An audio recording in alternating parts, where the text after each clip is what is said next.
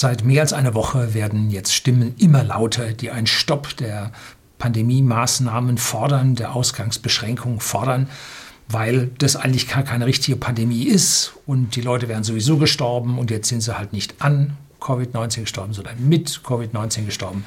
Also wir müssen jetzt damit aufhören. Die Schäden, die wir unserer Wirtschaft zumuten, sind viel größer als das, was eine Pandemie zuführen würde. Tja, dann weigert sich die Obrigkeit, mehr Autopsien durchführen zu lassen, wollen zu lassen, zu lassen wollen, weil ja da die Ansteckungsgefahr zu hoch fürs Personal wäre. Also ich glaube, Ärzte wissen, wie man Autopsien macht. Und mir drängt sich so der Gedanke auf, dass man A, vielleicht nicht zu viele, nicht ausreichend Ärzte hat, die das dann machen können, weil man braucht sie ja für die Pandemie. Ähm, oder ob man die Ergebnisse dort an dieser Stelle nicht haben will. So, das ist hier die übliche Verschwörungstheorie. Ähm, heute kommt jetzt wieder nicht das Video, was Sie von mir erhoffen. All diese, die da schreiben. Ne? Denn ich gelte bei denen immer noch als Systemling in dieser Sache. Ich will Ihnen heute zeigen, äh, dass ich das nicht bin, aber dass ich als Ingenieur faktenbasiert arbeite und wir einfach an dieser Stelle keine Daten haben. Und jetzt kommt ein sehr findiger Informatiker aus dem, ich glaube, dem Stuttgarter Raum, der hat nun ein, eine Sache vorgeschlagen, wie man dieser Pandemie nun Herr werden könnte, und zwar hochintelligent, alles preislich im Rahmen. Und man muss es nur machen wollen und dann würde die Sache funktionieren. Und ganz zum Schluss habe ich noch ein Beispiel von einem Land, die machen das. Ne? So. Es geht um Informatik, um Vernetzung, um Automatisation. Wie nennt man das im Politikerdeutsch? Neuland. Ja, darum geht's und darum wollen wir uns jetzt ein bisschen kümmern. Bleiben Sie dran.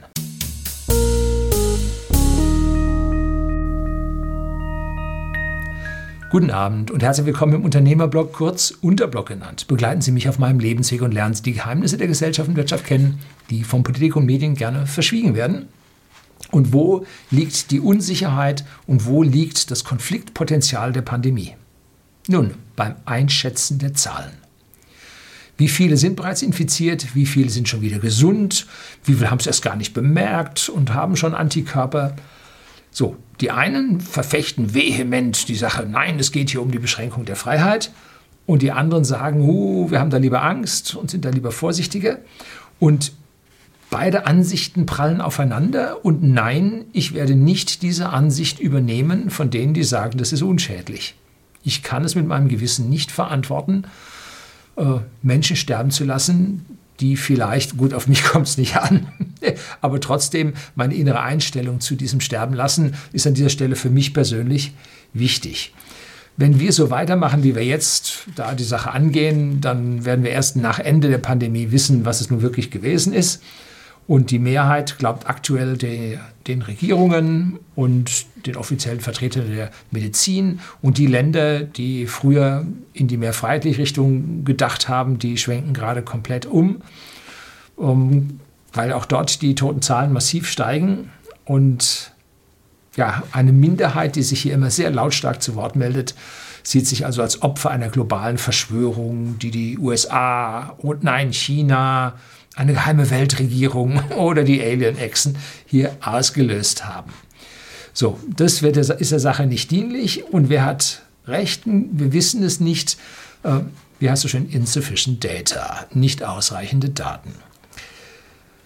So, über den menschlich-ethischen Konflikt hatte ich schon ein Video gedreht, da schreibe ich ihn unten rein. Und Niemals wird sich ein Politiker ohne Daten dazu hinreißen lassen, jetzt die aktuelle Aktion abzubrechen. Sie können da reden und sie aufmandeln, wie Sie wollen. Ein Politiker wird es nicht tun. Allerdings kommt er jetzt in, kommen diese Politiker jetzt in massivste Probleme. Das wird unsere Gesellschaft bis zum Zerreißen bringen. Und zwar beginnt am 23.04. der Ramadan. Das ist der heilige Fastenmonat der Muslime. Und das beinhaltet am Abend nach Sonnenuntergang auch gemeinsame Feste, Feierlichkeiten und natürlich große Gebetsrunden, Freitagsgebete. Das ist alles in diesem Glauben enthalten. Und jetzt müssen wir nur mal hinschauen zur iranischen Stadt Gom. Und da haben sich Gläubige nach Sperrung eines Heiligtums, und das habe ich nachgeschlagen, das ist der Schrein der Fatima Masuma. Das ist der zweitwichtigste Wallfahrtsort für die Schiiten. Und da haben sie sich über diese Beschränkungen, dass sie gesagt haben, jetzt hier Pandemie, betreten verboten, ähm, mit Gewalt hinweggesetzt. Da werden wir sehen, wie es bei uns wird, inwieweit Fundis hier die weltlichen Ausgangssperren anerkennen und wie die Politik darauf reagieren wird. Das wird also hochinteressant. Und es sieht ja nicht so aus, als ob die Pandemie weltweit äh, frühzeitig eingedämmt werden könnte. Bei uns flacht die Kurve jetzt schon langsam ab. Das sind die positiven Auswirkungen dieser Ausgangssperren oder Ausgangsbeschränkungen. Und am 28. Juli beginnt die diesjährige Hatsch. Und normalerweise treffen sich da zwei Millionen Menschen auf engstem Fleck. Ja, schwierig. Man sollte oder man wird mit der aktuellen Situation so lange diskutieren, bis man schwarz wird. Die Datenlage wird einfach nicht besser. Und man hat mir hier Dutzende Male Links von irgendwelchen Videos von sehr fragwürdigen Leuten, aber auch vernünftigen Leuten, äh, von Verschwörungstheoretikern und, und, und zugesendet, die ich alle nicht mehr gucke, weil da ist immer wieder dasselbe drin. Ne? Sparen Sie sich das. Ich habe davon sagen wir ein halbes Dutzend gesehen und weiß, worum es geht. Und auch die beziehen sich auf Daten, die nicht da sind. Man pickt sich aus irgendeinem Land die Daten raus, die einem passen und damit vertritt man seine Meinung. Die anderen picken aus einem anderen Land was raus und vertreten ihre Meinung. Man wird hier nicht mehr äh, kommen, äh, auf einen gemeinsamen Punkt kommen.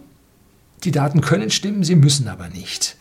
Und Sie kennen mich, dass ich jetzt meine eigene Meinung bilde. Ich bin hier also ganz bestimmt kein Systemling. Ähm, ich bin nämlich zum Beispiel pro Elektromobilität. Ich bin aber gegen den menschgemachten Klimawandel. Glaube ich nicht dran. Die Fakten geben es nicht her. Ich bin auch gegen die AfD. Deswegen bin ich noch lange nicht grün, rot oder schwarz. Mit dem Gelb bin ich mir nicht mehr so sicher. Ähm, und zu der Covid-19-Krankheit habe ich im Moment noch keine Meinung. Das ist halt so. Ich kann jetzt nicht sagen, das ist dies oder das ist das. Keine Daten. Ne? Die Risiken sind gewaltig. Ne? Wenn wir da eine volle Durchseuchung bekommen, dann können wir anschließend eine Population von Lungenkrüppeln erzeugen, die dann bei ganz normalen hinterherlaufenden äh, Influenza-Epidemien dann dahingerafft werden. Ja, wir überleben alle da das Coronavirus gut, aber nachher haben sie halt 30 Prozent weniger Lungenfunktion. Dann haben sie überlebt, alles ganz gut, äh, ja, keine Toten gegeben, Ziel erfüllt, aber dann, ne? weil dieses Virus halt extrem auf die Lunge geht, da massiv schädigt. Uh, ja, und das passiert auch mit Gesunden. Also es ist jetzt nicht so, dass, wenn Sie sagen, die Zahlen geben es ja her, Sie wissen ja nicht wie. Ne? Nachher haben Sie einen Gestorbenen und da heißt es, ja, der hat ja eine Vorerkrankung gehabt, der hat ja eine schlechte Lungenfunktion gehabt. Ja, vielleicht hatte die auch gerade erst durch die Erkrankung gehabt. Vielleicht hatte die vorher von irgendeiner Influenza bekommen. Hm. Äh, das wird nicht alles wieder so gesund, wie die Leute sich das alles träumen. Ne? Nee. Ähm, tja, was wir für ein Problem auch haben, zum Beispiel bei diesen Autopsien, um 25 bis 33 Prozent der Abgänger, der Absolventen eines Medizinstudiums ja, im, pro Jahr verlassen Deutschland. 25 Prozent bis 33 Prozent. Tja, weg. Ausgebildet, nicht bei uns. Kann daher vielleicht auch die äh, Knappheit an Ärzten kommen? Kann es da nicht vielleicht sein, dass wir unsere Ärzte überreguliert haben, drangsalieren mit 72-Stunden-Schichten? Da müssen sie durch, bevor sie dann da irgendwo ihren Facharzt kriegen oder überhaupt die Approbation bekommen. Kann es sein, dass wir unsere Ärzte hier dermaßen verheizen, weil sie von ja, der Politik und vor allem von der roten Seite als die Reichen angesehen wurden? Dem muss man jetzt das Geld wegnehmen. Da hat man ihnen so lange Geld weggenommen und so viel Arbeit aufgeladen, bis sie gesagt haben, nee, ist nichts, machen wir nicht. So, was ist denn jetzt die Lösung? Jetzt habe ich lange um heißen Brei rumgeredet. Es ist ganz einfach, als Ingenieur misst man. Ja, zwar gibt es auch den Spruch, wer viel misst, misst, misst. Aber Messen ist etwas, was einfach mehr Erhellung bringt. Und wir müssen es einfach wissen, ob wir mit 0,1 Prozent oder 0,1 Promille Toten zu tun haben oder mit 1 Prozent Toten. Das müssen wir einfach wissen. Das sind nämlich entweder 8000 Tote, was im Rahmen einer normalen Grippeepidemie durchgeht, oder es sind 800.000 Tote. Jo, dann bleibt hier aber die Gesellschaft äh, ganz schön traumatisiert und vor allem politikaggressiv übrig. Ne? So, ein Erfinder, ein Informatiker hat es also nicht locker gelassen und eine einfache, bezahlbare Methode entwickelt, um die Datenlage für uns hier im Land zu verbessern und dabei unsere Wirtschaft nicht abzuwürgen, was ja auch wichtig ist. Ne? Das gibt es natürlich nicht zum Nulltarif, aber es wird mindestens mit dem Faktor 1000 billiger als die Milliarden, die jetzt da an Wirtschaftsschäden da sind und vor allem dann mit frisch gedrucktem Geld dann versucht werden zu übertünchen.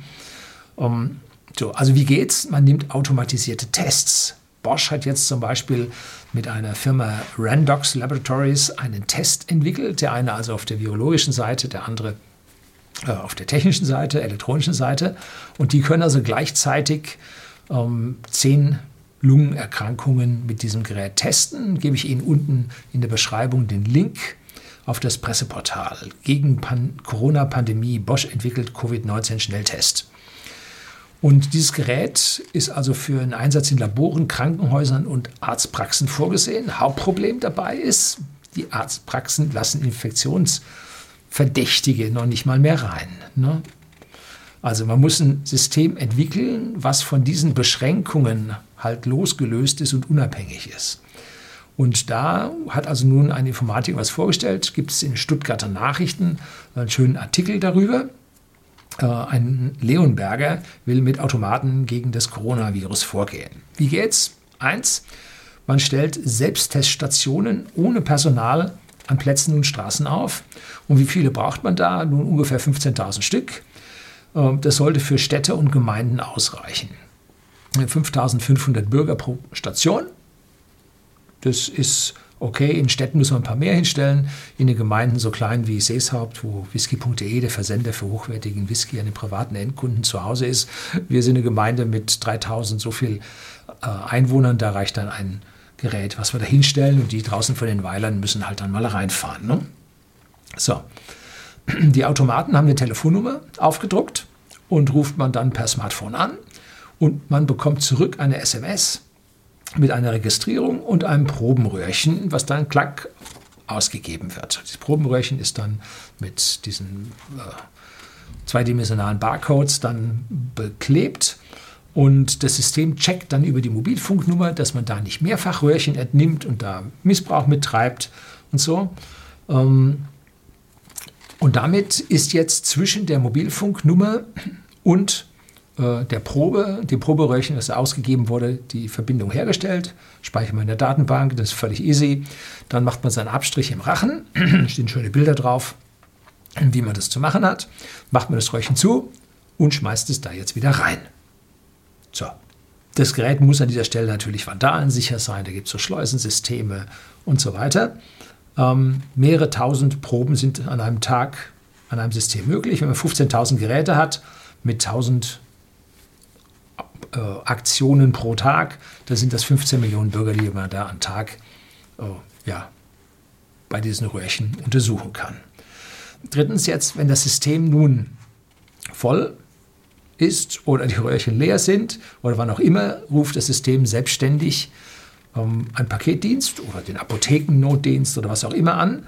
Und es kommt jemand zur Abholung. Auch da kann man eine kontaktlose Schleuse machen mit der Befüllung vom Behälter. Äh, und das wird dann zum Labor gebracht.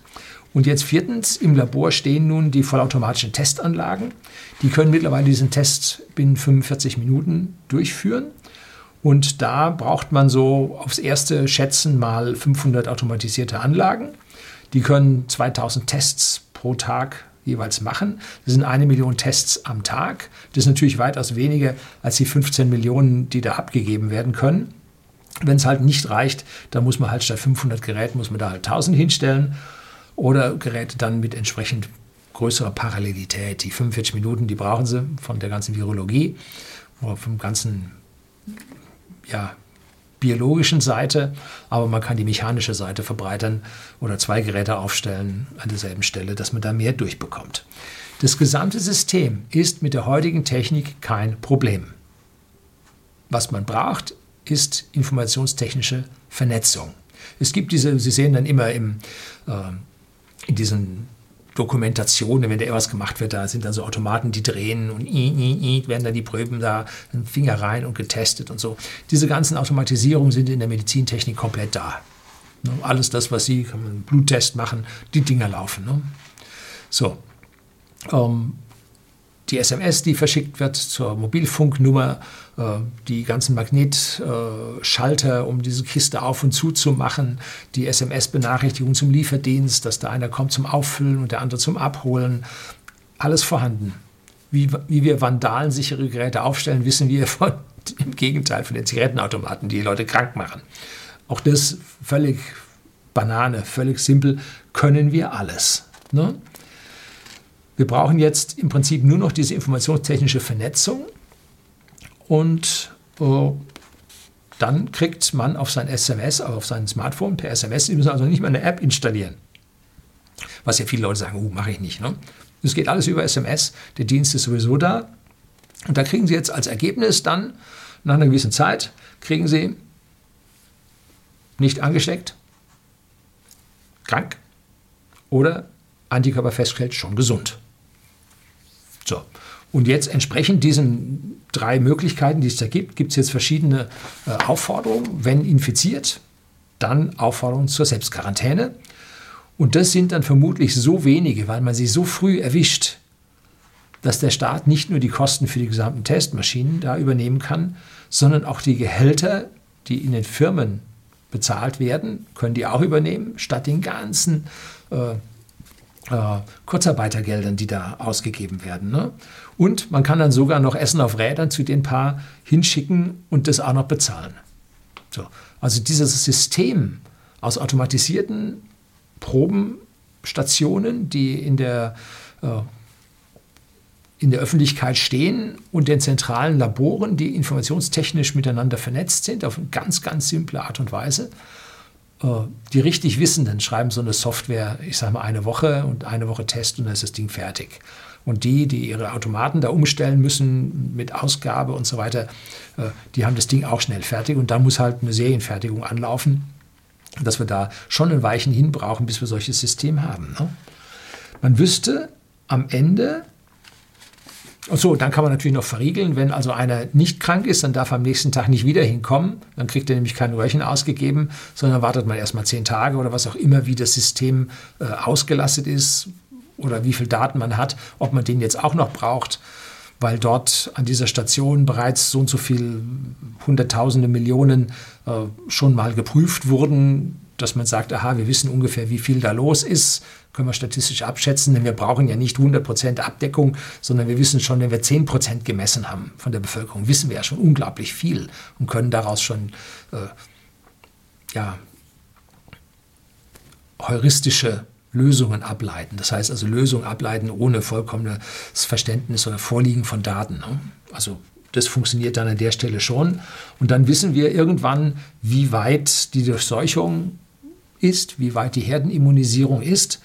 Und